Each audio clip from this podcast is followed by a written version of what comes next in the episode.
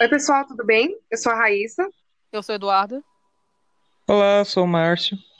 Somos alunos do sétimo semestre de História da FMU e essa é a nossa segunda aula do nosso projeto República Velha.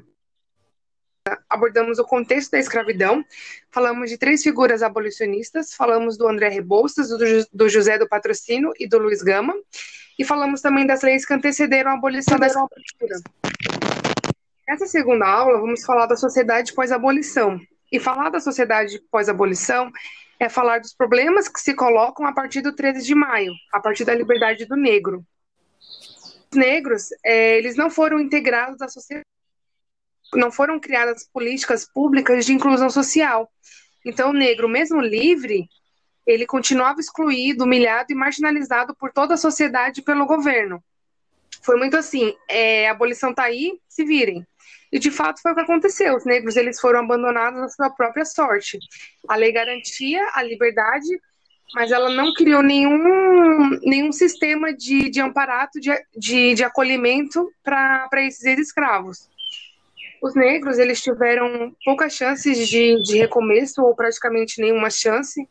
Eles não conseguiam empregos, muito menos empregos valorizados pela sociedade. Não houve indenização também, e eles não tinham dinheiro para morar em boas casas, eles acabavam morando amontoados em cortiços, o que mais tarde vai vir a ser as, as favelas, em cômodos super pequenos e aglomerados, com 10, 15, até 20 pessoas, e em um único cômodo às vezes, esses cômodos eram é, mofados, é, abafados, com pouca ventilação, e as cidades né, o espaço urbano ele atraía mais pelas maiores oportunidades de emprego, entre aspas, maiores oportunidades de emprego. Através dos cortiços, né, dessa, dessa realidade nos cortiços, conseguimos enxergar a, a exploração do homem pelo homem, a tamanha desigualdade social e econômica que existia entre as pessoas, em especial no Rio de Janeiro, que é a cidade que nós vamos abordar na aula de hoje. Isso se percebe na moradia, na, na higiene, no lazer, no tratamento que a polícia dava, é, que o governo dava, é, principalmente, a desigualdade na alimentação, que era muito específica para cada camada social, no frequentamento de, certo lugar, de certos lugares e também na música.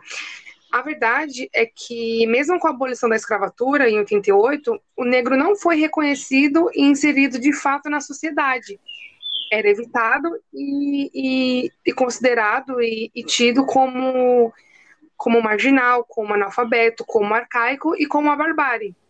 O negro ele não exercia a cidadania plena nesse contexto, mesmo com o fim da escravidão e com o início de uma república. O negro ele não tinha nenhuma assistência médica, muito menos acesso à educação, até porque esses dois serviços essenciais eles eram destinados à elite, porque você pagava para ter acesso. Se você não, se você não tem dinheiro para ter acesso, é, dane-se, problema seu. E foi muito o que aconteceu. A desigualdade, ela, ela se perpetuou mesmo com a abolição.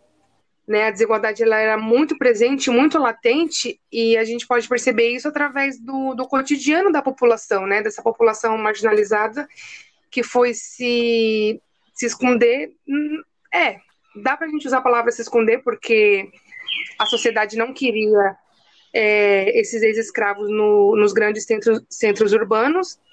Então ela foi se, é, ela foi se esconder, foi se refugiar nos cortiços que deram origem às primeiras favelas.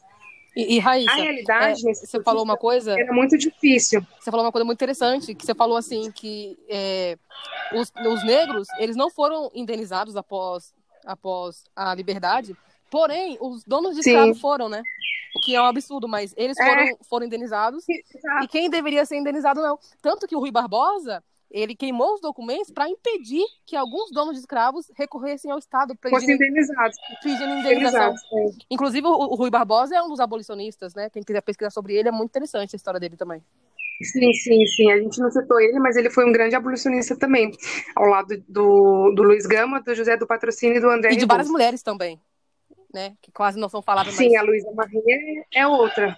Enfim, dando continuidade aqui, é, todo dia, é, nesses cortiços, todo dia era uma luta pela sobrevivência, né? Pelo sustento.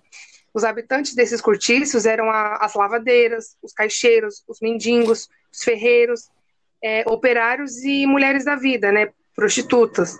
Ou seja, a população excluída, marginalizada, que era vista como a barbárie, a população pobre e mal, e mal remunerada era a população que habitava nesses cortiços, né?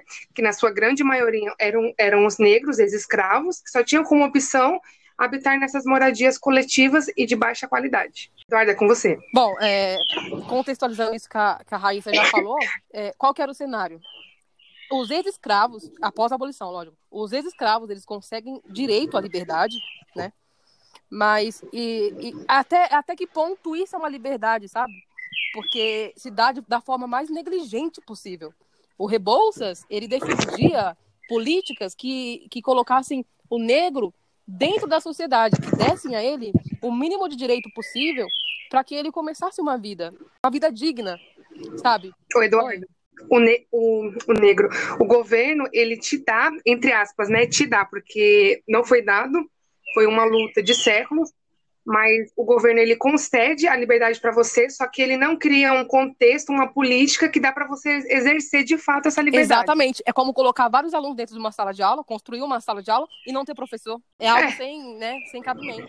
Mas, mas que aconteceu. É. E sem emprego, sem educação, sem moradia, nós veremos um número muito grande de negros sendo despejados na rua, sem o um mínimo para começar uma vida digna os, os seus, os seus ex-senhores, né? Eu ia falar senhores, mas já são ex-senhores. É, eles colocam esses negros para fora, para fora da sua residência, nus. Vocês conseguem imaginar? A roupa que eles estavam usando não pertencia a eles, pertencia aos senhores. Logo, você não vai levar roupa, porque a roupa é minha. Colocavam eles para fora nus, com uma mão na frente e outra atrás, né? Na verdade, uma mão nem tá na frente, porque é, olhando assim, não, eu não consigo enxergar nenhum, nenhum benefício, a, a não ser a liberdade deles, né? Mas eles não têm nada, o mínimo, nem dignidade. Eles foram colocados para fora pelados. É um cenário que a gente não. É, é até difícil da gente imaginar hoje em dia.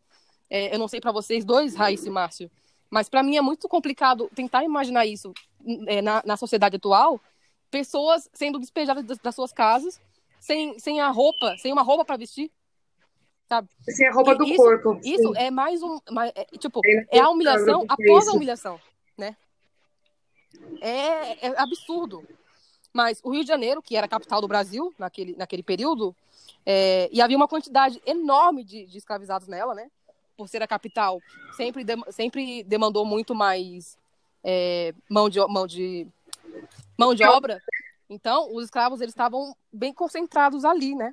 Então, quando esses escravos são libertos e ocupam as ruas do centro da cidade, porque eles não, eles ocupam esses, esses lugares, é onde, como a Raíssa falou, é onde tinha uma, uma pequena oportunidade de emprego para eles. Estão nas praças, eles estão nas ruas. Só que a elite branca se sente extremamente desconfortável com isso. Pensa para você que, que, que tinha aqueles escravos como sendo objetos, eles ocupavam as ruas quando, enquanto eram escravos? Sim. Porém, eles ocupavam é, em filas para pegar água, água dos, das, das bicas. Eles estavam vendendo mercadoria para dar metade do giro para os senhores. Eles estavam fazendo, estavam na, nas ruas como, como serviçais para aqueles povos, para aquela elite branca. Agora não mais. Agora eles estão lá, livres. E isso incomoda demais, demais. Então, o que acontecerá? Inicia, iniciará um projeto higienista, um projeto de limpeza dessa cidade. A, a, serão criadas leis para dificultar ainda mais a vida desse povo. A vida dele já não era difícil, né? E agora, com, com leis que, por mais que pareçam é, mínimas, é, olhando hoje em dia, eram leis que, que falavam: você não tem mais nenhuma função na sociedade e você não pode ser você. Você está aí. Maria, só só acrescentando, são leis especificadamente racistas, né? Exatamente. Né? É, quem governava, quem estava no poder era pessoas brancas, pessoas da elite, uhum. que eram totalmente desfavoráveis a isso. É, por exemplo, a capoeira era algo, é, é, é uma, não é só uma dança. A capoeira faz parte da cultura deles. Sabe? Pra gente hoje em dia pode parecer só uma dança, mas não era. Era a, era a, a, o momento onde o preto se encontrava com seus ancestrais também. Tem muito uma coisa sentimental, cultural, até que meio, até meio que religiosa, sabe? É, é um rito deles. Sim. Então, assim. Era um momento de você se organizar sim, entre os era seus. um momento de lazer. E ao mesmo tempo, ao mesmo tempo que era lazer, era, um, era algo de respeito muito grande. Então, a capoeira, ela, ela torna-se um delito gravíssimo, considerado até um crime, sabe? Tem, é, saem nos jornais é, coisas falando que ah, é, o, o, preto, o preto chamado Pedro foi preso porque estava é, cap, praticando capoeira na rua com, com motins dos seus. E essas leis, elas é, aplicavam penas a, a esse povo que, que, que, praticava, e, sobretudo, aos líderes desses, desses movimentos, sabe? Dessas práticas. Sim, sim. Então, ó, a, a, prática de religiões também de matriz africana já era muito repreendida, sempre foi muito repreendida, desde que aqui chegaram lá na, no período colonial, é, e agora não será diferente. O curandeirismo, que era, assim, é, ao meu ver, seria uma, uma forma principalmente das mulheres negras, porque o curandeirismo era praticado mais por mulheres, seria uma forma dessas mulheres conseguirem algum dinheiro, né? Porque vocês sabem que até mesmo os brancos repreendendo essas práticas, eles recorrem a isso. Quantas pessoas até hoje em dia que se, se juram católicas ferrenhas, mas que, que pulam ondinha no, no, no Réveillon, ou que vão no tarô para saber como que será o futuro, sabe? Então, existe, sempre existiu isso sempre existiu os brancos repreendendo, tendo preconceito enorme com a, com a religião de matriz africana, porém recorrendo a elas sempre que necessário. O seu filho adoeceu, você vai recorrer a uma, uma curandeira. Curan... E até Sim. hoje tem isso. Eu não sei se você, Márcio, você, Raíssa, é, a avó de vocês é, pratica coisas assim, mas a minha avó, eu lembro dela benzendo crianças, sabe? E ela é católica. Ela é católica. Minha, eu sou uma mulher negra, mas a minha avó é branca do olho claro. E sabe, isso de benzer dentro do catolicismo, e não é, é ela enxergava como algo. É, então, assim, para essas mulheres que estavam que estavam agora na sociedade, é, o curandeirismo ele seria uma forma de ganhar o dinheiro. Por quê? Você poderia cobrar para consultar algum, alguma madame, sei lá quem, e agora, agora isso não pode, porque isso é crime. Então, assim, a, essa pequena chance dessas mulheres já, já foi cessada aí. Já acabou, tá proibido. Sim, não sim. havia o é, trabalho para as pessoas, mas era proibido vadiar. Era proibido você não trabalhar. Olha que absurdo. A vadiagem, como chamavam eles, e a mendigagem era um crime. É, você pensa, é, é, chega a ser absurdo falar hoje em dia, mas sim, a, a vadiagem ela se torna um crime. Você, se a polícia vê você é, na rua sem fazer nada, se você for preto, né? É, tem, que, tem que frisar isso. Se você for preto, você apanha, você é levado pro xadrez, né? Como eles falavam naquela época, xadrez. Então, assim, é... e, e depois... Você não pode fazer nada, você mas você não tem emprego, então fica um pouco difícil. Sim, e depois, a, a, a vadiagem, ela acaba se tornando uma forma de resistência até. Porque alguns presos, eles falam, poxa, o, o meu pai, o meu avô, eles nasceram na escravidão, morreram na escravidão, e agora é, só tenho, a única forma de trabalho que eu tenho são para esses povos brancos que escravizaram meu, meu pai e meu avô. Eles é, fizeram, fizeram isso da, desde o momento que nasceram até o momento que morreram meus ancestrais. Então, assim, eu vou trabalhar para eles ganhando muito pouco e sendo humilhado? Não, eu não vou. Eu prefiro não ter o que fazer. A vadiagem se torna uma forma de, de resistência. Malandragem, né? É malandragem, como eles chamavam na, naquele período. Inclusive, é, após a abolição, é, várias mulheres elas eram presas. Vocês podem consultar, é, puxar no Google é, o, o document, a, a, documentação de, da, das delegacias daquela época. Elas eram presas enquanto estavam no samba, comemorando a liberdade, sabe? É, é tipo, hoje em dia você, para comemorar a Copa, você vai num barzinho beber, você vai dançar. Naquela época, mulher preta não podia.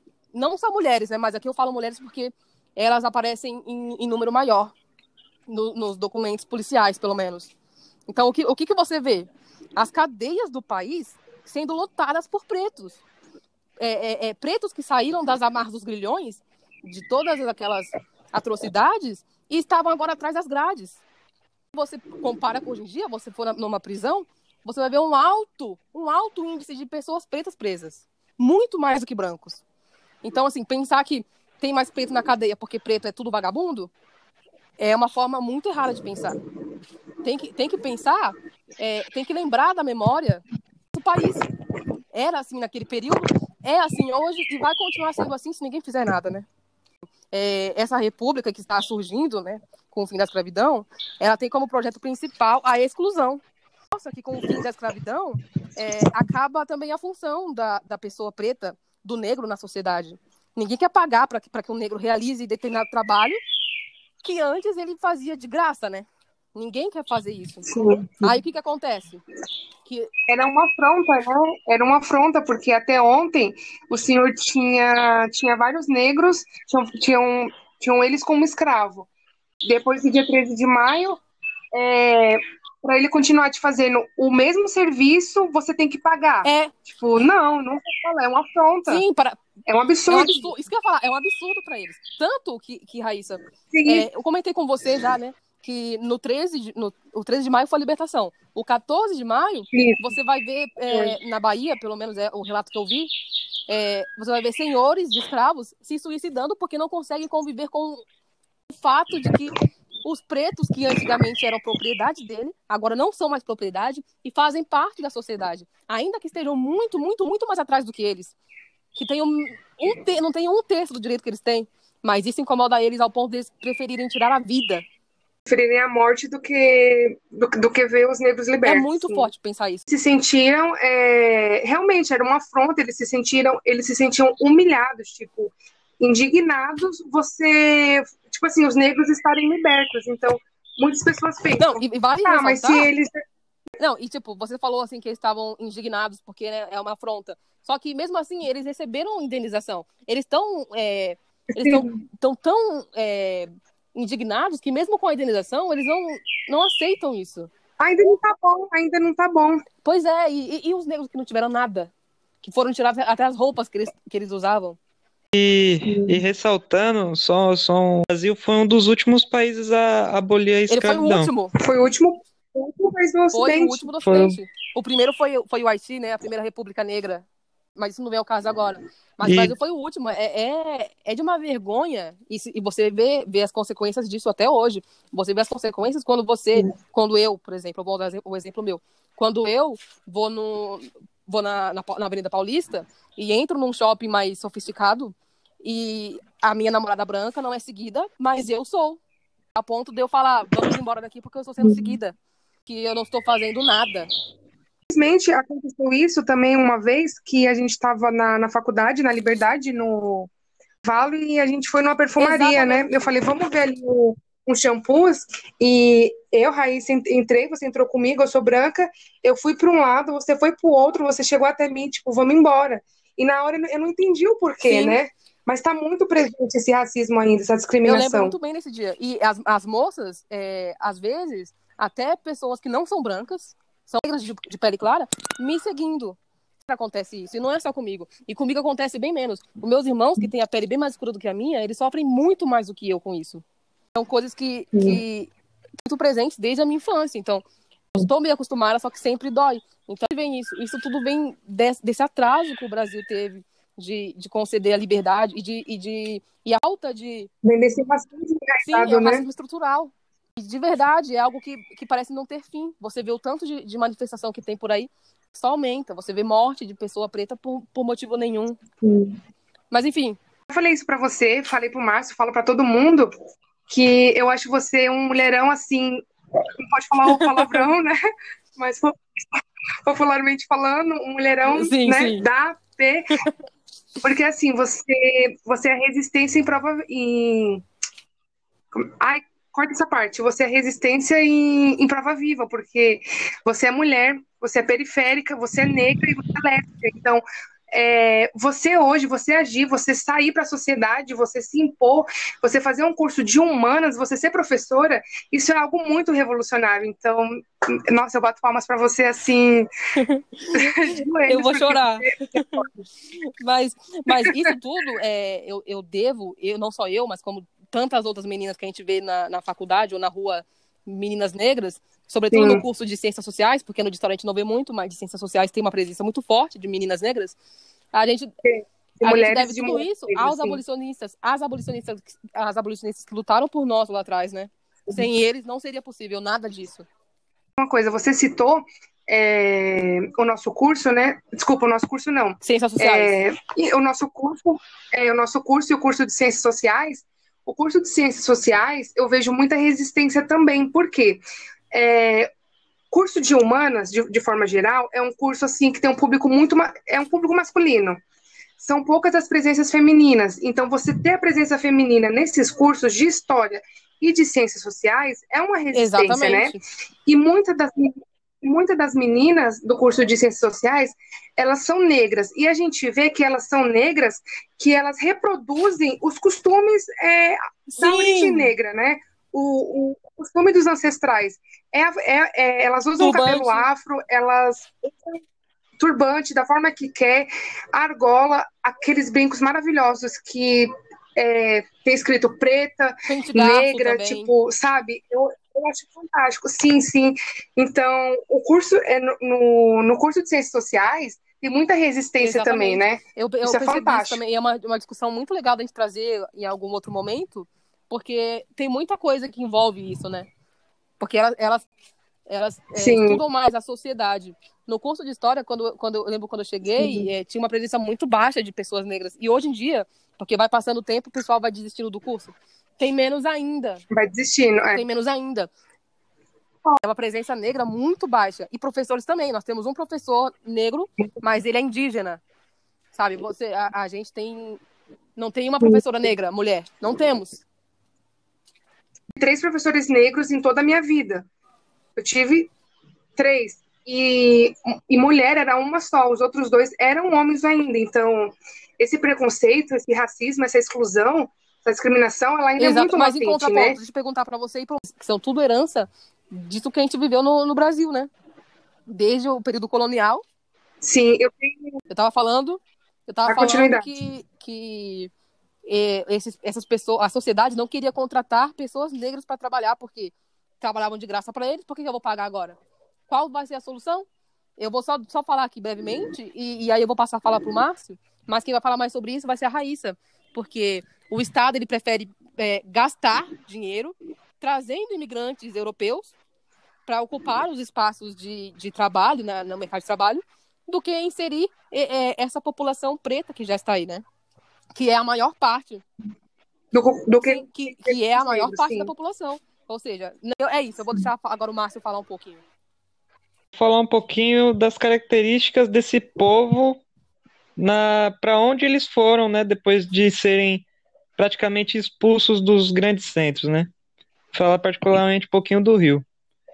Enquanto os aspectos modernizantes da vida nas cidades, uma moradia típica da segunda metade do século XIX sobrevive em algumas partes do, do Rio de Janeiro, equilibrando-se em suas próprias dificuldades e culturas de seus mor, moradores. Os cortiços são sinônimo de simplicidade e de pra, pra, pobreza, e mesmo em muitos casos, porém, suas, suas características únicas ajudam a manter uma cultura de solidariedade com seus é, equipamentos coletivos e proximidade com, que contrasta com impessoalidade de outras moradias. Hoje são poucas, mas ainda conservam grandes partes de características imortalizadas, né? Por exemplo, a obra do Luiz Aloysio de Azevedo, em 1800, 1890, no romance O Cortiço. A abolição da, da escravidão em 1888 e a vinda de imigrantes italianos, japoneses, logo após a, a, a data e após essa data e o crescimento da indústria em São Paulo e no Rio, principalmente durante a Primeira e a Segunda Guerra Mundial, foram fatores que contribuíram para a origem e o crescimento das favelas no Brasil. É, primeiramente, tudo começa quando a Inglaterra pressiona o Brasil para que dê fim à escravidão, e visto que a mão de obra brasileira assalariada significaria maior exportação de produtos ingleses para o Brasil. O que traz lucro à Inglaterra, contudo, o fim da escravidão coincide com a onda imigratória, principalmente italianos e japoneses, para São Paulo e portugueses para o Rio, sem contar também começavam a aparecer os primeiros indícios de indústria. Logo, os latifundiários, a mão de obra estrangeira especializada na lavoura, e ao invés de empregadores, o, os ex-escravos, agora libertos, é, em, é, empregaram os italianos e os japoneses. Um fenômeno, um fenômeno, fenômeno que contribuiu para ainda mais a marginalização desse povo negro, né? A, a sociedade e o desenvolvimento da, da indústria no Brasil. São Paulo e Rio tiveram uma, um grande crescimento demográfico, acelerando devido ao êxodo rural. Ao chegar nessas capitais, os ex-escravos se depararam com as fábricas e, como nunca haviam tido experiências que os italianos e os japoneses tiveram, os italianos e japoneses tiveram anteriormente em seus países já industrializados, foram substituídos na, nas fábricas também. Ou seja, os negros não tiveram lugar tanto no campo nem na cidade. E aonde os lugares que eles viviam eram lugares muito precários, sabe?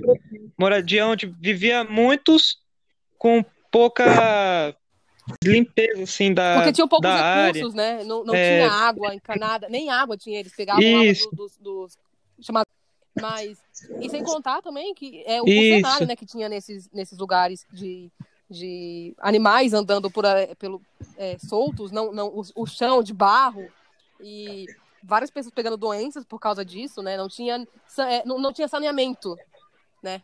Insalubre, você vivia mesmo vivendo em meio a, a esse caos, né? Porque isso para mim é um caos.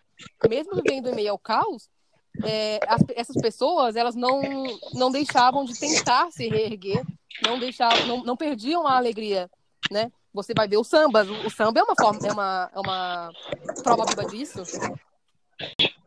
E dando continuidade, essas propriedades eram tipo, viviam muito, muita gente em um lugar só. Então você já pode imaginar como que era o lugar, né? Com pouca é, limpeza e tinha bastante a Sim, propagação ó, de doenças é, também. aqui o assunto, que não, que não exista coisa, não existam coisas assim hoje em dia, porque você pode ir em qualquer favela, que por mais que você veja hoje em dia uma, uma estruturação maior, melhor do que era antes, você ainda vai ver nas, nas mais pobres situações como essas, de, de esgoto assim ao, ao céu aberto, de crianças e, e cachorros ali perto do, da, da área do lixo. Esse cenário que tinha naquela época, um pouco pior, e você vai ver isso hoje em dia também. Aí eu vou passar minha palavra. Antes de passar, né? Vamos contextualizar o, o passado e o presente, né? sim. Sempre tem essa brecha e analisamos o que que era A questão é o passado, A como era o é, passado e até como onde está é agora, passado? né? Não, não até mudou onde muita ficou coisa. no passado.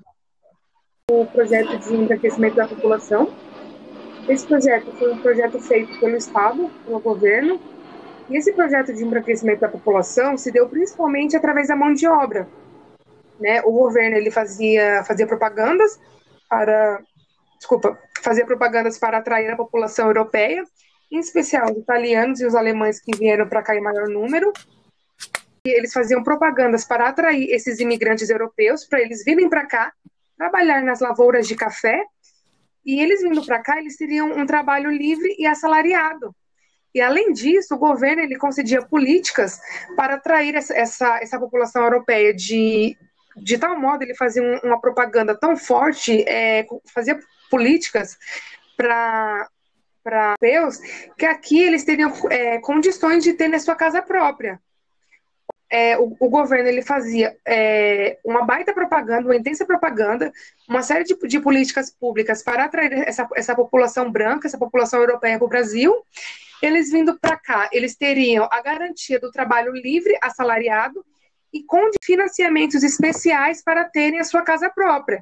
Então era um, então era um bom negócio, né? Tanto para o governo e para esses antes, né? Porque eles vinham, eles vindo para cá, você tinha uma garantia do embranquecimento da população. Então, o por que que eu disse que o projeto de embranquecimento da população se deu através da mão de obra? Ela era ainda por volta de 1860, 65, o, o café ele já, já representava 60% das exportações. E esse número, ao longo dos anos, só foi crescendo, só foi crescendo. Tanto que no final do Império, aqui no caso, né, no meio do Império, para o final do Império, começo da, da Primeira República, e na verdade durante toda a, a Primeira República, durante toda a República Velha, o café ele foi o principal produto brasileiro. O café foi o produto que, que gerava a economia, né? Ele foi o produto que estado é, aqui, aqui pelo Brasil, desculpa, pelo Brasil. Então, assim, é, essa demanda de café, que era uma demanda que estava crescendo cada vez mais, necessitava de necessitou de mão de obra qualificada, né? Necessitou de mão de obra qualificada e especializada para o trabalho nas lavouras. E o governo, ele não concedeu é, esses trabalhos para a população negra, que já estava aqui, já estava liberta, por quê? Porque ele queria um projeto, ele queria embranquecer a população. Então, ele fez um projeto de embranquecimento disfarçado de, de um projeto de mão de obra qualificada. O governo ele preferiu fazer propagandas, criar políticas para atrair esses imigrantes brancos para cá, do que fazer políticas, é, do, do, que fazer políticas, abraçar é, a população negra que estava mais do que nunca precisando de emprego e já estavam aqui há muito tempo. Então, é, como pode dizer, o crescimento da população, na verdade, ele foi, ele se deu através da, da, da, da mão de obra imigrante, né? Dessa atração que o governo fazia através de, de propagandas para atrair esses imigrantes e branquear a população. Então, obviamente, era um projeto elitista, racista e discriminatório. Você prefere criar políticas para pessoas que estão do outro lado do mundo, pessoas que estão em outros países, pessoas que muitas vezes já têm a sua vida estabilizada nos seus países, você prefere atrair, criar políticas para atrair eles, do que você fazer uma série de, de políticas para você conceder esses empregos na, nas lavouras de café é, para esses negros que já estavam libertos. Então, assim, é, o projeto de embranquecimento ele, ele foi um projeto, é, assim, ele ficou ele ficou por baixo dos panos, digamos assim, é, ele ficou atrás de um projeto de mão de obra qualificada. O governo ele falava não, a gente não está fazendo nada, a gente está atraindo mão de obra qualificada para trabalhar nas, nas lavouras de café, que de fato era uma necessidade, né? Só que ele preferiu fazer o quê? Uhum. É um projeto de embranquecimento que viria para cá para o Brasil, que seria possível através da mão de obra é, do café.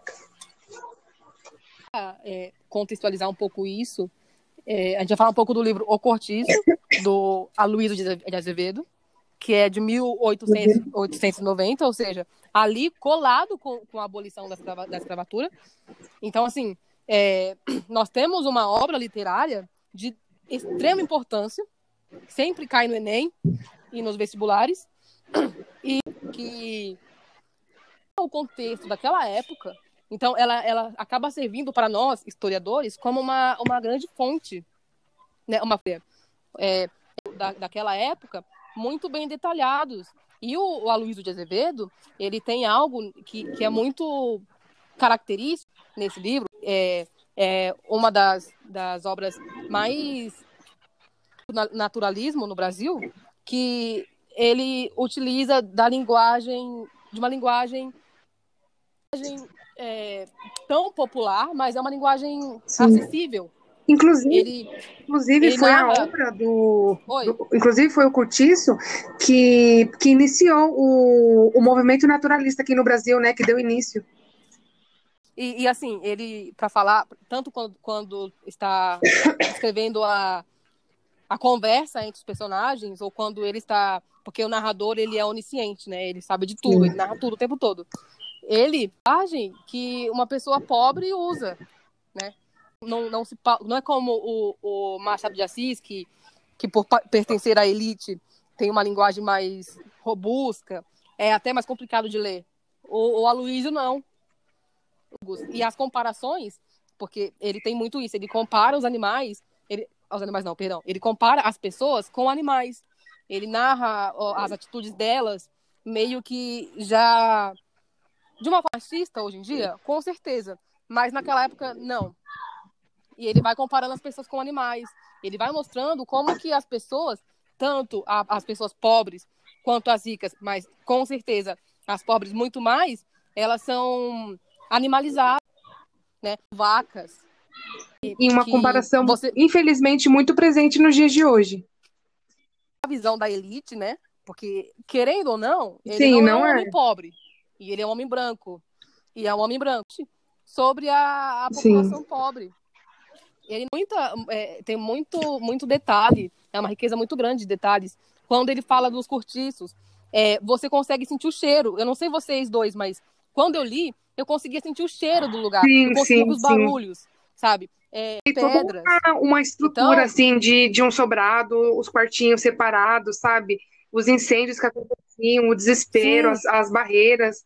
É, e, ele é um livro que realmente faz a gente viajar no tempo, faz a gente entrar no livro de fato, né? E, e se imaginar naquele contexto. Sim, obra, é, quando você está lendo, você para para pensar, pelo menos para contextualizar com o que a gente falou hoje na, nessa aula, é que ele está narrando a construção de um cortiço. Porque não é, é bom ressaltar que ele não está narrando um cortiço que já existia.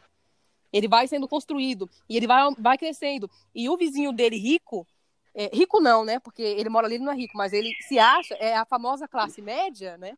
Que se acha rica, mas não é ele, ele fica incomodado com o crescimento da, daquilo, né? Ele, ele fica incomodado Sim. com aquilo. Ele, ele para que aquilo acabe, você vê que ele perde a paz, sabe? Ao ver o pobre ganhando espaço ali. Sim. E vem brigando por causa disso. E, a, e o, o, o Dom Romão, que é quem está construindo o cortiço, é, ele é um homem branco, e ele não está interessado em, ah, eu vou fazer um lugar acessível para os pobres. Ele está interessado em amontoar pessoas para ganhar dinheiro. É o que a Raíssa falou, a exploração do homem exploração pelo homem. da miséria dele. É. E aí... A, a, sim, a intenção a econômica, né? Com a Bertoleza, que é, é ele, ele compra a compra entre dela, né? Só que... Só que... É, bem entre aspas, isso acaba... Isso resulta até na morte dela, no, no suicídio oh, dela, né? Mas... Desculpa. Mas... mas... É, ele tem a quitanda, e aí os trabalhadores que, que, que, estão construindo o cortiço e que moram ali, consequentemente, eles, o dinheiro que eles, que eles ganham, eles Nossa, entregam sim. de volta pro, pro Dom Romão. Então você vê que é um ciclo vicioso.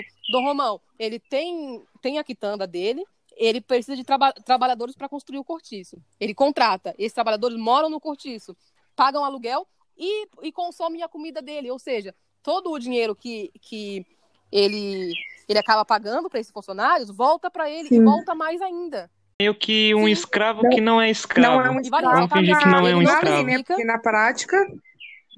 Fica... Só que é, é, a gente tem que, tem que entender que as pessoas, essas pessoas que estão, que estão nos cortiços e trabalhando, eles são pessoas é, pobres e pretas. Né? É, é importante a gente, a gente ressaltar isso.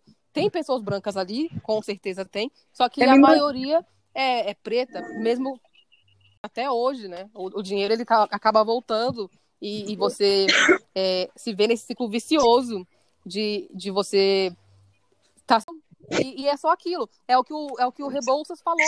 Você paga o suficiente para que o miserável não morra de fome, né? Continua trabalhando para você e te sustentando. Enquanto isso, o Dom Romão, mão de vaca como ele é, ele vai enriquecendo, enriquecendo às custas de Bertoleza e às custas dessas pessoas que estão nos cortiços. Ele explorava a Bertoleza de, de tal forma que dá para a gente ver que a escravidão não acabou, porque na parte da manhã ela, ela, fazia, ela fazia angu, né? É, na parte da tarde, e à uhum. noite ela vendia peixe frito, né? E iscas de fígado. Então, ela, tra ela trabalhava de manhã, de tarde e de noite. Então, olha a carga horária de, Sim, não, e ela ainda ajudava ele a construir, né? Ela... Eles roubavam materiais de outras construções pra, de madrugada para construir o cortiço. E ela carregava Sim, não tinha descanso. A escravidão, nesse caso, não acabou para ela. Nem para ela e, de certa forma, nem para nem os sim, moradores sim, do sim. né? Esse livro é um livro que particularmente me tocou muito. É um livro que, para mim, você fala, pensa em República Velha, é você pensa é em Luiz Azevedo, sim na sociedade, né? Na ah, organização ah, da sociedade, de civilização versus barbárie. É lógico que a República Velha é muito grande, tem muitas coisas, existem muitas da políticas. República, né? Mas pensando na, na- organização dos povos po- do, do povo pobre, é Sim. o cortiço. Você quer entender República Velha, a organização da, da sociedade? Lê o cortiço, que você vai entender. Você vai ver o- a elite falando do pobre. É, E como, como a, a riqueza de Sim. detalhes é, é ainda é uma coisa que me, que me fascina. Como que o Aloysio Azevedo, ele mesmo sendo um homem que não é pobre, não está dentro, dentro dos cortiços, ele tem a consciência de como que funcionam as coisas ali. Então, assim, é, você não pode parar para pensar que ai, as pessoas, a, Sabia, a, a sabia. elite não sabia como que funcionavam os cortiços. Eles sabiam. Sim, sim. Foi tudo, foi projetado por, por eles, né? Pode-se dizer. É, do É, vale governo, muito governo é a leitura, tá? Do Curtiço, leiam, vocês não vão se arrepender. É um livro fantástico, é um livro que te prende desde a primeira página. É um livro de, de tão modo que você não consegue fazer outra coisa enquanto você não termina. E realmente, a riqueza de detalhes é fascinante, é surpreendente. É, não são muitos autores que conseguiram escrever é, obras com, com, tantos, com, com, tanto, com tantos detalhes, né? E detalhes Uma riqueza tão e grande uma de linguagem detalhes, né? de fácil interpretação. Então, vale muito a leitura. É isso. É, Tá. Pensar no curtiço é pensar em toda essa pensa de toda essa exclusão praticada durante séculos, porque não foi só a exclusão é, no pós no pós abolição, foi a, a, a exclusão, as humilhações desde a primeira vez que o negro foi tirado do, da, da, da África e trazido para cá. E foram 300 anos de escravidão, mais de 300 anos de escravidão. E isso tudo se perpetua até hoje nas favelas. Toda favela que você for que você for ver, ela é fruto disso. As favelas elas foram foram levantadas porque foi foi, foi refúgio desse povo, sabe? E ainda sem querer te cortar, Maria, ainda existe o preconceito presente né, é, Exatamente. em na relação favela às tem- favelas, só né? tem bandido. Tem uma música do, do Bezerra, é, eu não lembro a música, que ele fala assim, que, que existe um preconceito de que, ele fala, e aqui no morro só mora ladrão. É, e aí ele fala que é, como que pode é, eles serem os, os ladrões principais, sendo que eles não sabem escrever, eles não têm estudo, e eles se referindo mesmo àquela época, é, quando, na verdade, os verdadeiros é, vilões da, disso, du- disso tudo é, o- é o Estado. O Estado que, que é corrupto, é o Estado que não dá oportunidade para esse povo, né? Quando você começa a entender, entender esse assunto, porque outras coisas é, acabam sendo referência. Tipo essa música do Bezerra, tipo a música do Geraldo Vandré, que é cantada pelo Jair Rodrigues, disparada. Você acaba vendo semelhanças é, nas coisas que antigamente passavam despercebidas. E isso é algo muito interessante, inclusive, do curso de História. Né? Você acaba vendo, é, fa- conseguindo fazer pontes que você não conseguiria outra, outra, em outro tempo, né, Márcio?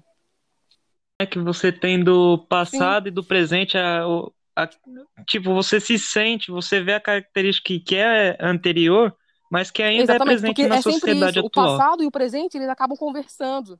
Você vai sempre encontrar, é, falar, poxa, mas por que acontece isso? Tem uma explicação. Para tudo tem uma explicação, né? É- é- essa foi nossa nossa segunda aula. Eu espero que ajude vocês de alguma forma é, a, a passar no vestibular ou, ou a, a- a conseguir estabelecer discussões mais profundas, né? A nossa, a nossa próxima aula, a gente vai falar um pouco ainda sobre isso, sobre a